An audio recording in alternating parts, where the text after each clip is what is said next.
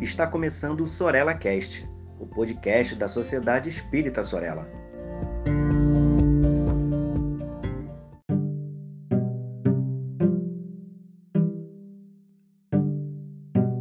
Olá, queridos amigos, sejam muito bem-vindos a mais um episódio do Sorella Cast.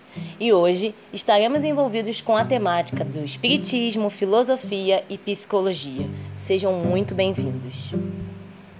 Hoje, meus amigos, eu venho falar sobre um tema em que, por muitas vezes, nós espíritas já devemos ter ouvido de alguém, de algum amigo, ou até mesmo nós mesmos. A ideia de que pessoas que seguem outros credos elas não compreenderam a verdade de Deus. Isso é muito falado no, num sentido em que nós espíritas temos uma verdade além, pois compreendemos do mundo espiritual, das leis de reencarnação, dos diversos mundos habitados. Quando lemos lá a missão dos espíritas no Evangelho, ficamos muito com a frase de que nós somos os eleitos de Deus. E que o Espiritismo não é a religião do futuro, mas é o futuro da, das religiões. E nós já entendemos por quê. Quantos de nós, muitas vezes, olhou para um companheiro de outra religião que veio nos falar a respeito de céu, inferno, de entidades e outros quesitos existentes no, no seu credo e nós olhamos às vezes até com condescendência, com pena, pensando, tadinho, ele ainda não entendeu que ele vai precisar reencarnar, que inferno não existe, que céu também não existe, que Deus não vai salvar apenas ele. Só que, meus amigos, o que nós não percebemos é que essa é uma postura totalmente avessa ao que o Evangelho quis nos dizer exatamente. Muitas vezes não percebemos, mas estamos nos colocando numa posição superior. E não queremos dizer que nós seremos salvos e eles não. Não dizemos assim diretamente. Mas no momento em que nós temos a certeza que quando desencarnarmos entenderemos muito mais o que está acontecendo do que outra pessoa que segue outra religião, outro credo, nós estamos sim nos colocando como superiores. E isso é implacável. A gente não percebe que faz isso, mas nós fazemos. Por vezes, podemos estar interpretando de forma errônea o que o Evangelho segundo o Espiritismo está nos dizendo, está nos comunicando o que na verdade todo o conjunto de obras da doutrina espírita tem a nos dizer. A palavra que me vem à mente, meus irmãos, é que quando agimos assim e pensamos assim, e não nos policiamos em nossos pensamentos, por vezes preconceituosos e excludentes de outros credos, de outras culturas, nós estamos sendo verdadeiros analfabetos espirituais. O que seria um analfabeto espiritual? Pensemos no analfabeto. É aquele que não consegue ler nenhuma palavra. Mas o analfabeto, ele até já viu muitas palavras em sua vida. Já viu muitas letras, inclusive, em sua vida. Às vezes ele até reconhece o nome dele, se ele vê em algum lugar, se ele vê escrito em algum lugar. Mas ele não consegue juntar as letras para formar as palavras de forma adequada e assim seguir um fluxo de leitura. Agora pensemos no analfabeto espiritual. Conhecem as palavras, conhecem as obras, sabem muito Muitas vezes dão até palestras, ensinam, têm o dom, é, é são quase verdadeiros PHDs em Deus, mas não aplicam na sua vida, não aplicam no seu dia a dia. E isso é muito sério, meus irmãos. Isso é muito sério porque hoje nós somos a minoria no Brasil. Pensemos no Brasil. Dentro do IBOP, do IBGE, da, do, do último censo, nós somos uma porcentagem de no máximo 4% no Brasil. 4% apenas. Claro que essa porcentagem pode ter aumentado, né? Porque o último censo foi feito há muito tempo atrás, mas vamos ficar com ela em nossas mentes.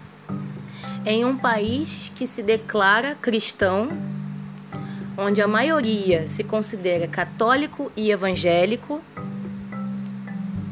em que vemos também muitas injustiças sociais, muitos preconceitos, muita discriminação, exclusão, diferenças sociais enormes,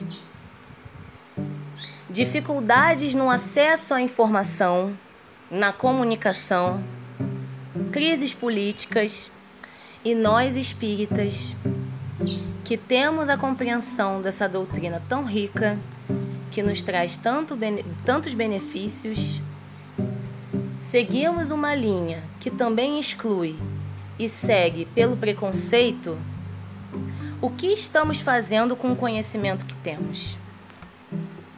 Vejam que aqui o objetivo não é de forma alguma seguir para o sermão, para a indireta, para o para a bronca, nada disso.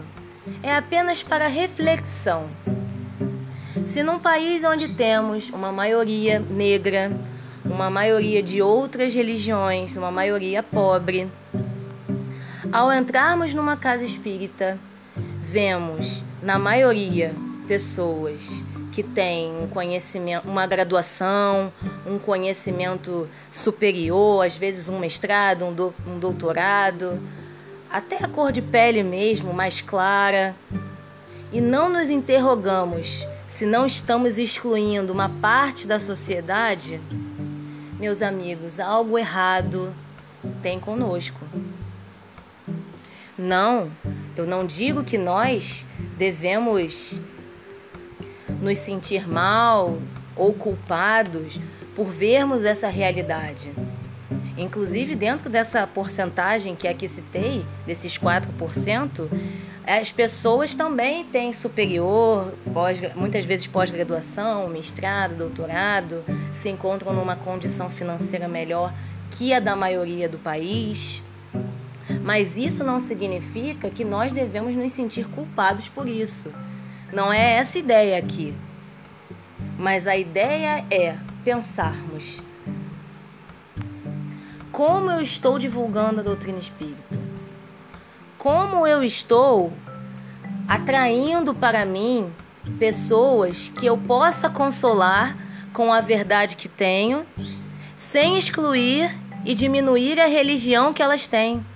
Porque, meus amigos, muitas vezes essa, as pessoas que têm qualquer outra religião diferente da nossa, elas têm em sua prática um cristianismo muito mais vivo do que nós que sabemos muito sobre o mundo espiritual, sobre mediunidade, sobre diversos mundos habitados, mas não aplicamos no nosso dia a dia, com o companheiro que nos cerca. Vemos que ele tem uma religião diferente, já nem perdemos o nosso tempo, entre aspas, em explicar nada, porque é como se ele fosse inferior a nós, como se ele não soubesse. Mas no campo do coração, aquele companheiro pode ser o seu salvador muito mais do que você o dele.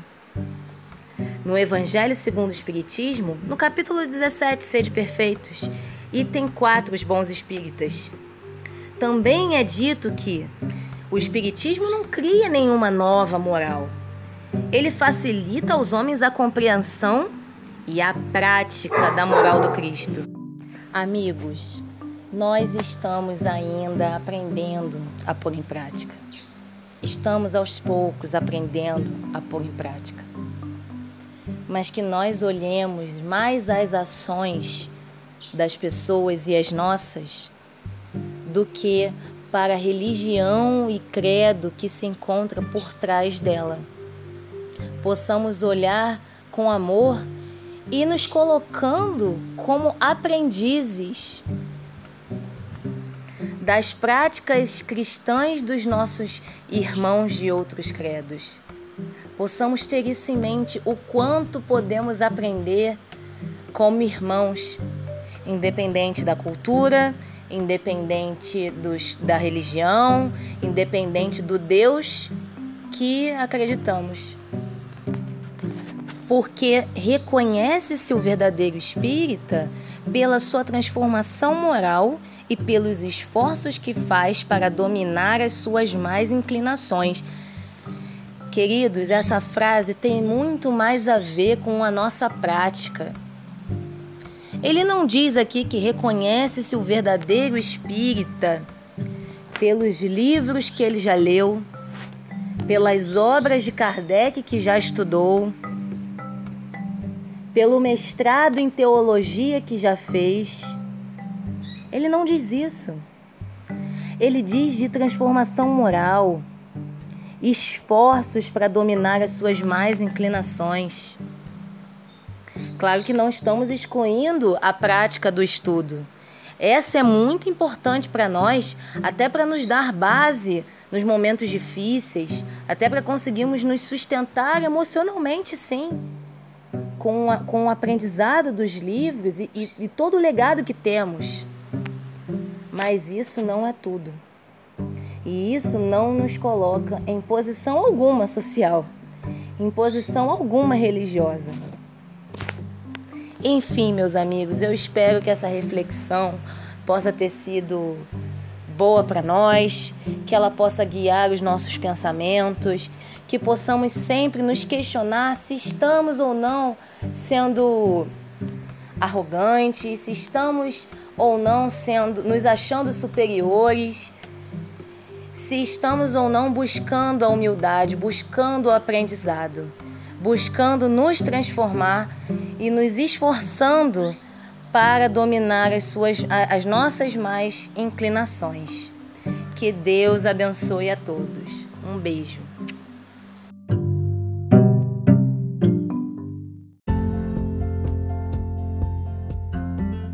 Siga a Sociedade Espírita Sorella nas redes sociais, Facebook e Instagram Inscreva-se em nosso canal no YouTube e fique por dentro de nossa programação.